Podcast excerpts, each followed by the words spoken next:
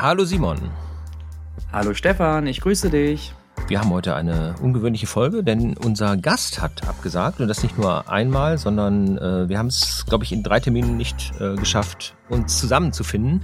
Und damit war das dann einfach für die nächste Folge leider zu spät. Jetzt sitzen wir beide hier alleine vor unserem Mikro und haben gedacht, äh, wir nutzen mal die Zeit, um nochmal so einen kleinen Jahresausblick zu machen, worüber wir eigentlich so reden wollen. Und uns vielleicht auch noch mal ein bisschen zu besinnen, was eigentlich die Idee dieses Podcasts war. Genau, denn zu zweit ist man ja nicht alleine. Das ist ja schon mal ein guter Start. Und alle machen ihren Ausblick für das Jahr im Januar, dann starten wir halt ein wenig anders im Februar. Ja, vielleicht können wir einfach beginnen mit einem Satz, den ausgerechnet Friedrich Merz, der im Moment sehr kontrovers gesehen wird, gesagt hat, aber manchmal sagt er auch was ganz Nettes. Ich fand den Gedanken ganz gut, dass die große politische Aktivität, die wir jetzt in den letzten Wochen auf den vielen Demos gegen rechts gesehen haben, sich ja vielleicht auch noch erweitern könnte, indem einfach mehr Menschen in Parteien eintreten ich finde, dieser Gedanke ist grundsätzlich ja ganz gut. Ich kenne es aus sehr vielen Diskussionen über Politik. Wenn man da äußert, ja, dann geht auch in eine Partei, dann macht doch was. Dann kommen so diverse Abwehrargumente. Aber wie erlebst du das? Er hat es ja bei Karin Mioska äh, gesagt. Das war, glaube ich, die erste Sendung von Karin Mioska. Ich habe sie tatsächlich ja nachgeguckt, weil du sie mir empfohlen hattest. Und dementsprechend ähm, konnte ich mir Friedrich Merz dann auch noch mal zu Gemüte führen. Ähm, ich war sehr positiv überrascht. Vor allen Dingen muss man erstmal ja sagen, das in einem Gesamtkontext einbetten. Er hat ja nicht gesagt, hört mal auf zu demonstrieren, kommt mal lieber in Parteien, sondern ja, das ist richtig. Aber was folgt daraus? Und das finde ich halt das, das Entscheidende. Und ich finde die Empfehlung von ihm oder den Wunsch von ihm sehr, sehr nachvollziehbar. Für viele gehen nicht in Parteien, weil sie denken, ich heirate jetzt quasi nicht eine Partei, so, weil keine Partei passt zu 100 Prozent zu mir. So, es ist ja bekannt, dass ich bei den Grünen bin. Auch ich kann sagen, dass diese Partei nicht zu 100 Prozent zu mir passt, weil man immer was hat, womit man hadert, was einfach inhaltlich nicht passt. Ähm, wenn man mal ganz ehrlich ist, so unter uns beiden, so, ich bin eigentlich für, für die Grünen bin ich gefühlt zu liberal. Aber hey, am Ende musst du immer gucken, welche Partei passt zu mir und was möchte ich umsetzen. Und ich finde das eine ne gute, wichtige Sache. Und es geht ja aber auch gleichzeitig, auch das muss man nochmal sagen, ich weiß gar nicht mehr genau, wie er es gesagt hat, aber es ging, glaube ich, gar nicht nur um Parteien, sondern um politische Teilhabe oder Beteiligung an sich, mhm. weil da gibt's ja, das erwähnst du ja auch immer so gerne, da gibt's ja einfach zig Möglichkeiten. Und das ist ja unser Thema. Deshalb haben wir ja hier auch nicht nur Politiker, sondern immer Journalisten und Wissenschaftler und NGO-Menschen, die einfach in irgendeiner Form am politischen Prozess beteiligt sind. Genau, und wir hatten ja auch Aktivistinnen und Aktivisten und gar nicht in Anführungsstrichen nur mit Bezug auf Demonstrationen, sondern die Vereine, Verbände gegründet haben, Initiativen, weil sie sagen, hey, da muss was passieren. Ich sage nur Carrie Hoppe, Vote 16. Sie hat gesagt, ey, ich möchte, dass Wählen ab 16 wird. So, sie argumentiert das stark. Sie geht dafür natürlich in irgendeiner Form auch demonstrieren, aber sie überlegt sich halt auch, wie kriege ich es auch parlamentarisch zum Beispiel durchgesetzt. Und das ist ja auch die große Frage.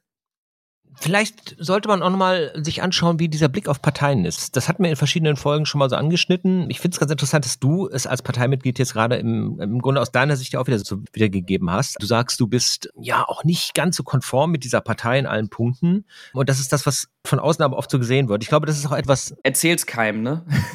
Das bleibt hier unter uns. Aber das ist ein Punkt, was ich dann umgekehrt in solchen Diskussionen wieder oft erlebe, dass Menschen eben mit ihrer Partei ganz gleichgesetzt werden. Und das ist es eben nicht. Eine Partei besteht ja aus vielen Menschen und auch die Aufforderung, geh in eine Partei, bedeutet ja nicht, geh dahin, schließ dich der allgemeinen Meinung an und sei dann einfach das tausendste Mitglied, das dem einfach zustimmt, sondern es geht ja gerade darum, eigene Ideen einzubringen und damit den politischen Prozess auch wieder zu verändern.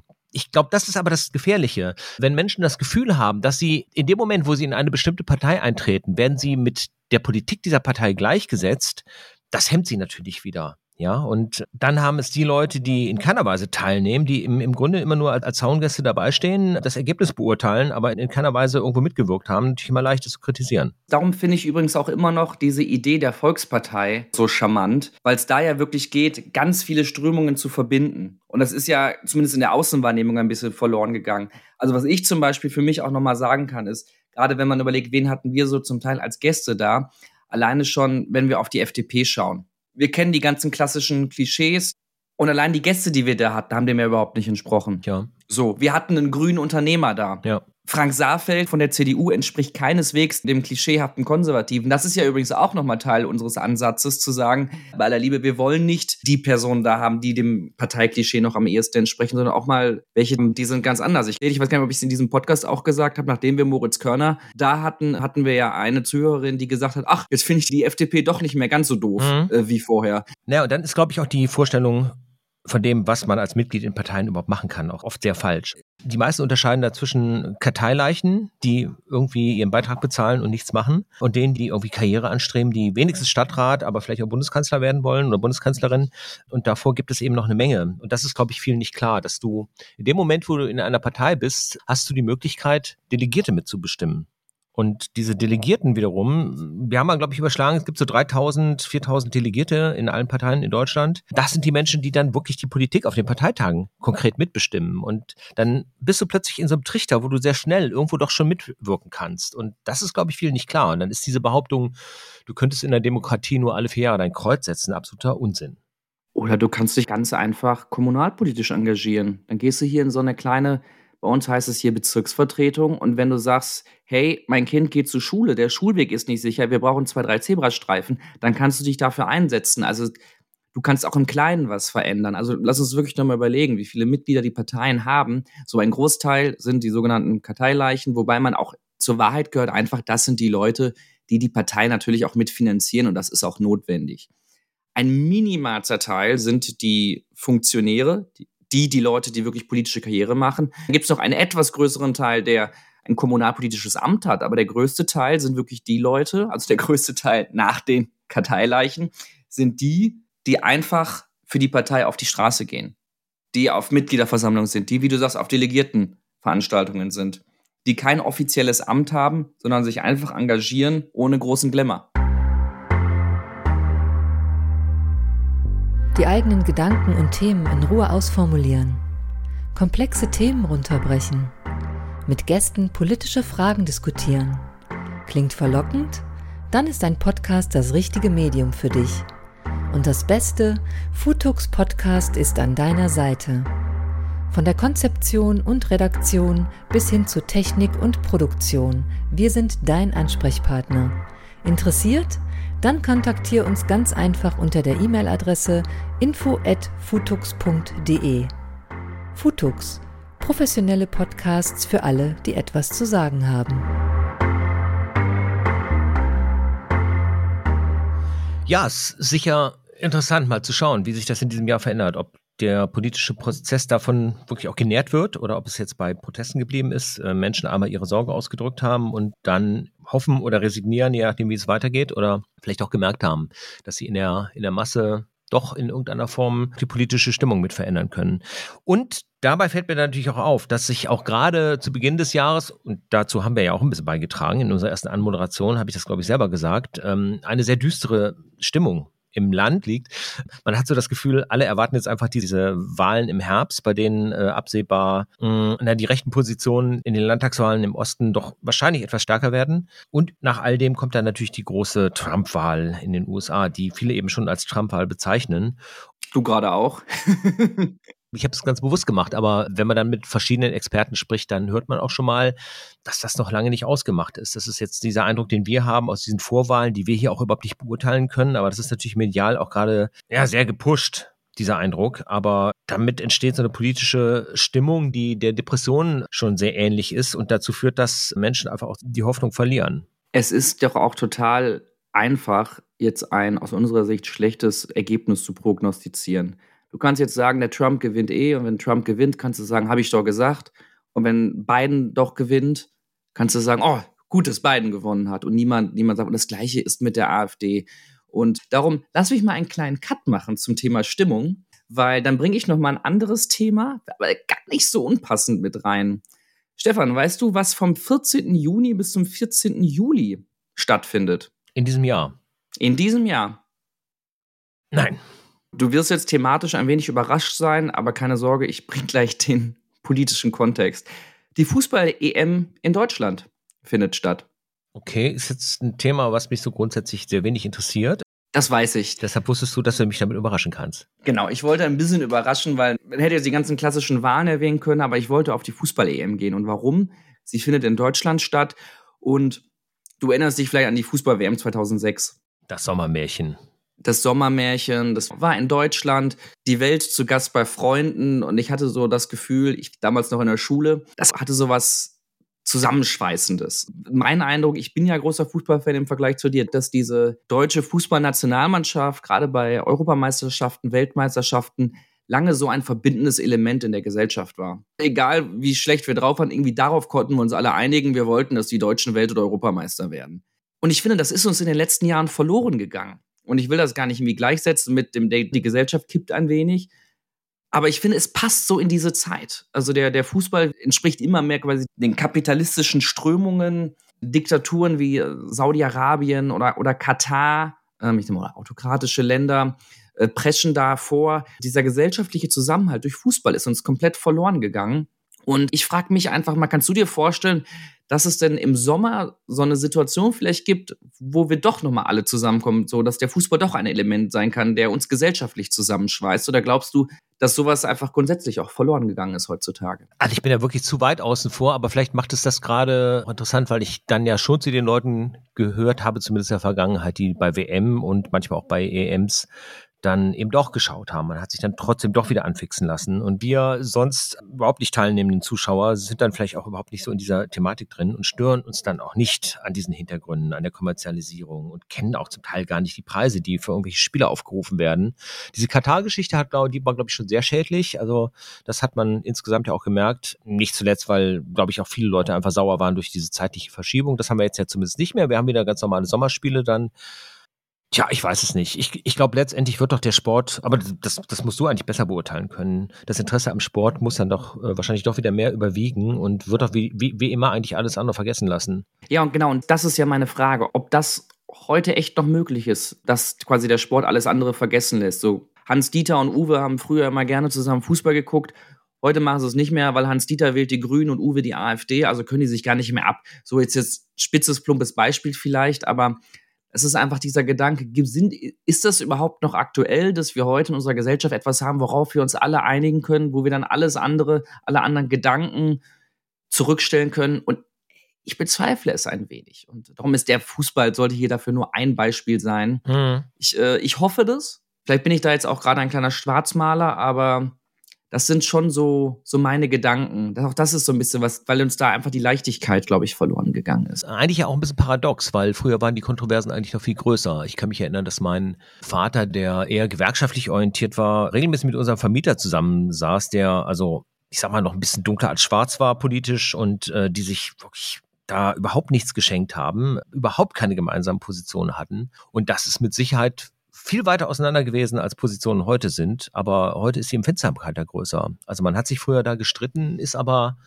äh, gleichzeitig sich immer darüber im Klaren geblieben, dass man aber trotzdem zusammen grillt, dass man trotzdem zusammen Sachen macht und mh, hm, das normale Leben hat parallel weiter stattgefunden. Und ich glaube, die Beurteilung ist heute irgendwie extremer geworden. Also wenn heute jemand, und das müssen ja gar nicht diese extremen Flügel sein, aber wenn jemand politisch da eine andere Haltung hat, einfach nur zu liberal denkt, ja, oder eben zu sozial denkt, spätestens bei der Migrationsfrage teilen sich da die Gruppen und da ist dann die Gartenparty auch plötzlich im Eimer, wenn man da irgendwas äußert. In der Vergangenheit war es dann so, dass das dann eben oft Politik vermieden wurde. Im Moment haben wir halt wieder einen äh, Prozess, in dem Politik mehr eine Rolle spielt. Äh, vielleicht müssen die Leute auch erstmal wieder lernen, damit umzugehen. Also in dieser unpolitischen Zeit, die so in den 90ern, glaube ich, irgendwann begonnen hat und äh, noch die Nullerjahre bei den meisten durchgehalten hat, hat man vielleicht auch einfach verlernt, mh, sich zivilisiert über diese Themen auseinanderzusetzen. Jetzt, wo du es gerade sagst, der Fußball ist nicht politisch, habe ich gerade echt gedacht. Weißt du, ab wann er politisch wird? Gerade in Deutschland, wenn die Nationalhymne gespielt wird und die Leute sich fragen, warum denn die Hälfte der Truppe nicht mitsingen. Und ich muss das, ich finde es immer so belustigend. Ich weiß nicht, hast du in deinem Leben schon mal die Nationalhymne mitgesungen? Ein einfaches Nein würde reichen. Ich, ich sehe schon den Blick, du, du, du guckst sehr, ob du was war es? ist sehr lange her. Es ist sehr lange her. Nee, nee, also bei einer Sportveranstaltung war es sowieso nicht. Ich glaube, ich war mal Mitte der 80er war ich mal auf verschiedenen CDU-Veranstaltungen, warum auch immer, und da war es einfach üblich. Da wurde zum Schluss noch so ein Plattenspieler aufgestellt und dann lief die Hymne und da sang man mit. Das war irgendwie so. Aber ehrlich gesagt glaube ich aber auch nicht, dass ich damit gesungen habe, aber es, es war eine, zumindest eine Veranstaltung, wo die, wo die Hymne gesungen wurde. Was ich jetzt auch nicht schlimm finde, also um Gottes Willen, ja. Also wir reden jetzt ja nicht von der ersten Strophe und ähm, also ich glaube, ich habe als Achtjähriger war ich mal stolz darauf, dass ich alle Strophen kannte, aber äh, dann hat es auch aufgehört.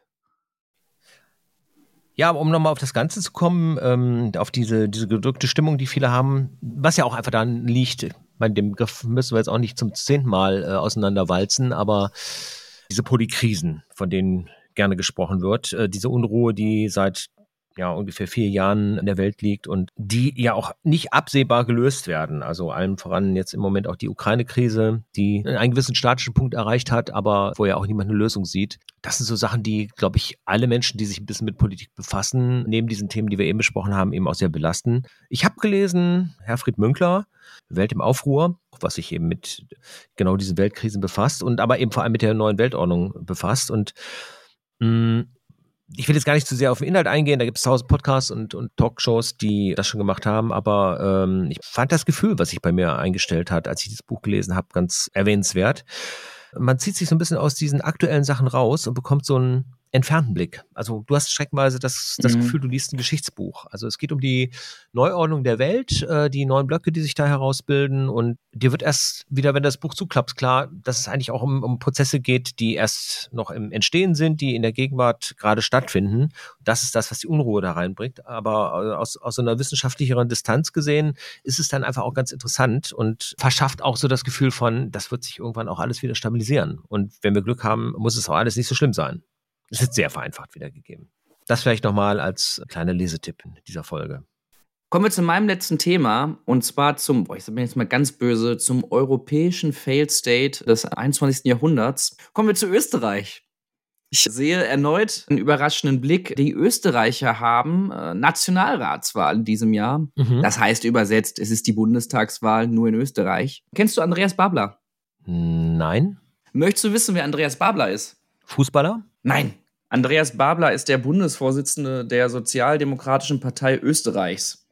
Kannst du dich zufällig noch daran erinnern, wie er gewählt wurde? Das artet jetzt zum Quiz aus. Erzähl's einfach. Also für die Zuhörerin, ähm, ich lese jetzt einmal einen Wikipedia-Beitrag, beziehungsweise zwei Absätze. Wir befinden uns am 3. Juni 2023 und es folgen noch ein paar spannende weitere Tage.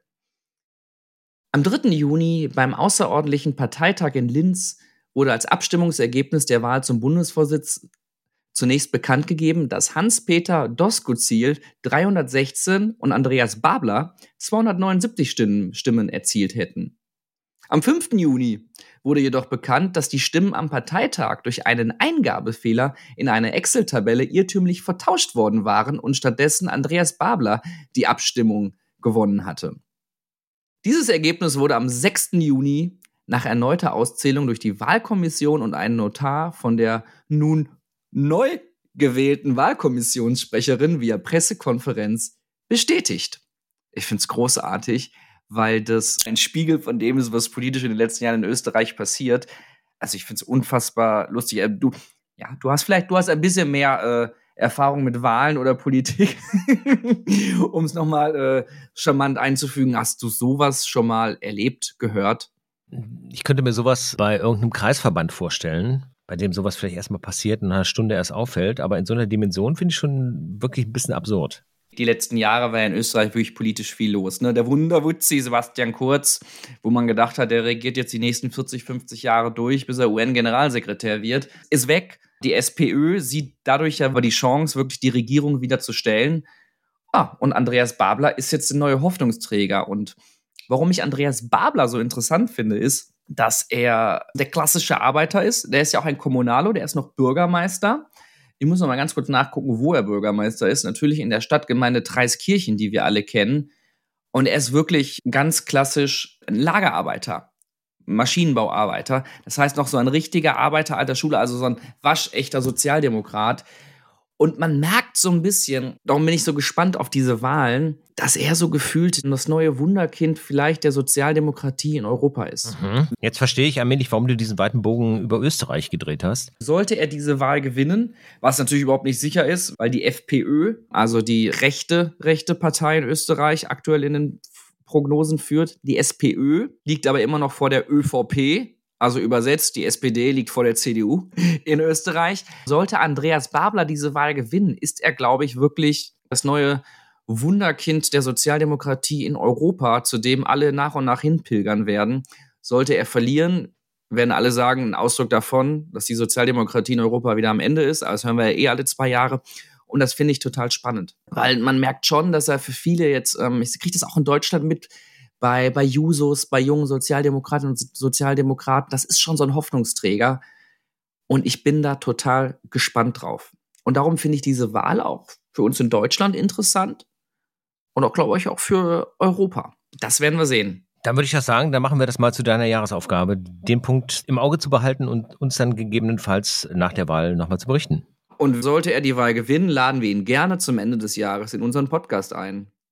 Falls nicht, ist er natürlich auch herzlich eingeladen. Ich weiß nur nicht, ob das Interesse seinerseits dann so groß ist. Das werden wir sehen. Andreas Babler, in diesem Sinne, die Einladung ist erfolgt. Ja, wir haben uns ein bisschen verquatscht. Wir wollten eigentlich nur mal 20 Minuten diese Folge nutzen, um mal so einen kleinen Ausblick zu machen. Hast du noch einen wichtigen Punkt für dieses Jahr? Keinen wichtigen Punkt für dieses Jahr, aber ich würde noch eine kleine Podcast-Empfehlung aussprechen. Und zwar geht es um Servant Politics. Und es ist ein bisschen eigene Werbung, weil ich da selbst zu Gast war und habe ein bisschen was erzählt zum Thema politische Kommunikation und Beteiligung und wie ich mir Demokratie vorstelle. Und darum einfach gar nicht nur die, ihr müsst gar nicht unbedingt die Folge mit mir hören, aber ich würde einfach diesen Podcast nochmal ganz gerne ans Herz legen. Da buchstabiert doch bitte nochmal genau, was man da suchen muss. Servant Politics, ich würde sagen, wir verlinken den Podcast in unseren Show Notes. Das können wir natürlich tun. Und da geht es einfach darum, politische Impulse zu setzen. Unterschiedlichste Leute sind da. Sogar ich wurde eingeladen. Also kann da grundsätzlich jeder hin. Ja, und ich glaube, das war es dann auch einfach mal für diese Folge. Das nächste Mal wieder mit Gast, Gästin. Und zwar kann ich sagen, jemand sehr hochkarätig ist. Wir sagen nicht den Namen und ich sage hochkarätig, weil, um das ein bisschen einzuordnen, ich suche manchmal so Gäste raus und dann äh, freut sich der Stefan natürlich immer über die Gäste, aber über die nächste Person hat er sich ganz besonders gefreut. Aber wir nennen immer noch keine Namen, denn es kann immer noch passieren, dass kurzfristig mal etwas ausfällt, so wie in dieser Folge, ja. und dann sitzen wir beide wieder hier oder haben einen ganz anderen Gast. Hochkarätig sind natürlich alle, sonst würden wir sie nicht einladen, aber genau. der eine, die andere ist halt ein wenig bekannter oder noch spannender, ne? Wie noch sagt man spannender. Noch, spannender, noch, spannender, noch, noch, spannender, noch interessanter. Genau. Und jetzt wisst ihr, egal wer es beim nächsten Mal ist, Stefan ist Fan. In diesem Sinne, ciao, ciao, bis bald. Bis dahin.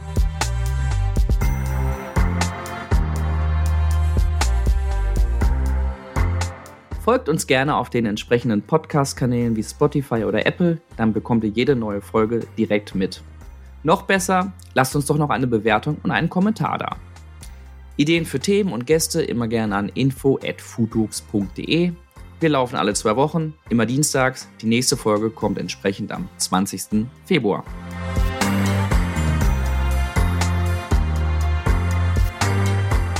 Eine Foodtalks Podcast Produktion 2024.